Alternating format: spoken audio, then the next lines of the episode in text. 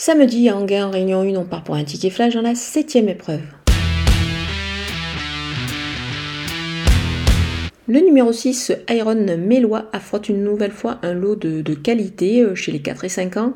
Il bénéficie d'un engagement plutôt intéressant ici. Son entraîneur le présente au mieux de sa forme et surtout il le défère des 4 pieds, ce qui ne fait pas systématiquement. J'y crois et je pense qu'il peut y avoir pourquoi pas une petite cote, donc on va le jouer au jeu simple gagnant placé.